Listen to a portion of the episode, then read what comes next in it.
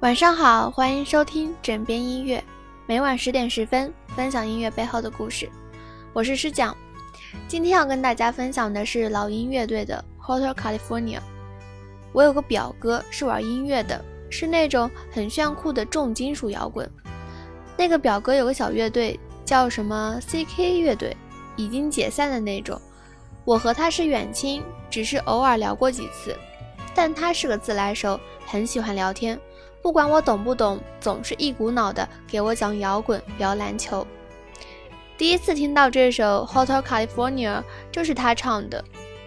表哥长得比较粗犷，一百八十公分的身高配上一百八十斤的体格，没错，他就是一个正方形。一开始我觉得玩重金属摇滚的人声音是沙哑却很有爆发力的，是一般人欣赏不来的那种声音。可是他的歌声却出乎我意料的醇厚优雅，和他的形象完全不一样。表哥年轻的时候在市里的酒吧当过临时驻唱歌手，我问他是不是很赚钱，答案是肯定的，但他却没有成为长期的歌手，原因很简单，没钱。他说，酒吧里的摇滚歌手多少是吃了点什么不该吃的，才有足够的精力玩摇滚音乐。我当时估计是条件反射，脑子一抽，随口问了一句：“你怎么不也吃点儿？”表哥讪讪的笑笑，说：“吃不起。”当然，吃不起是最直接的原因，但是最重要的是，吃错东西看医生就好，知道是错的还乱吃，那就是脑子不好。这首《Hotel California》是美国著名乡村摇滚乐队老鹰乐队的最具代表性的歌曲。这首歌的调很高，却很平稳。六十年代是美国音乐界的自由创作时期，摇滚乐的流行成为六十年代自由与反叛思想的象征。然而，这种盛况也逐渐造成了乐手们日益糜烂的生活态度，吸毒什么的几乎成了每个美国摇滚乐手在七十年代走的同一条堕落之路。金钱与享乐成了摇滚音乐在七十年代的新形象。同为音乐人的老鹰乐队看到这样的事实，想要阻止却无能为力。单凭几个人的力量，怎么能阻挡一种潮流？当时的乐手们已经将这种沉迷的生活看成了音乐界的常态。摇滚乐手的周围总围满了漂亮的姑娘，并且过着糜烂的生活。为了能够表明自己的立场和警示世人，乐队创作了这首《Hotel California》。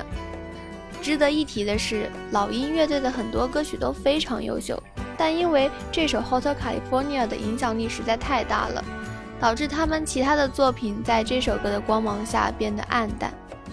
虽然很可惜，但只要有一个作品可以流芳百世，就是十分伟大的。当然，我并不是想告诉大家吸毒是犯法的，是不好的。我真正想要说的是，希望大家不要五十步笑百步。任何的小错误都会造成一定的伤害，比如说，你今天没有收听枕边音乐，我们的收听率下降了，就是你的错了。最后还要提醒一句，千万不要去好奇吸毒是一个怎样的经历，好奇害死猫。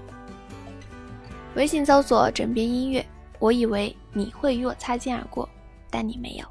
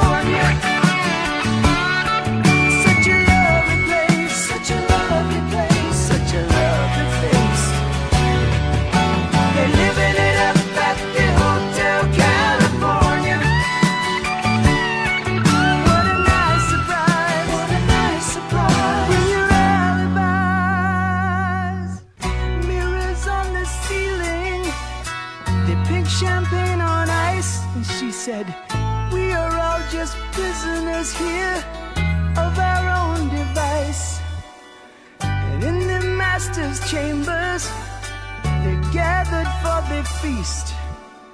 They stab it with their stealing eyes, but they just can't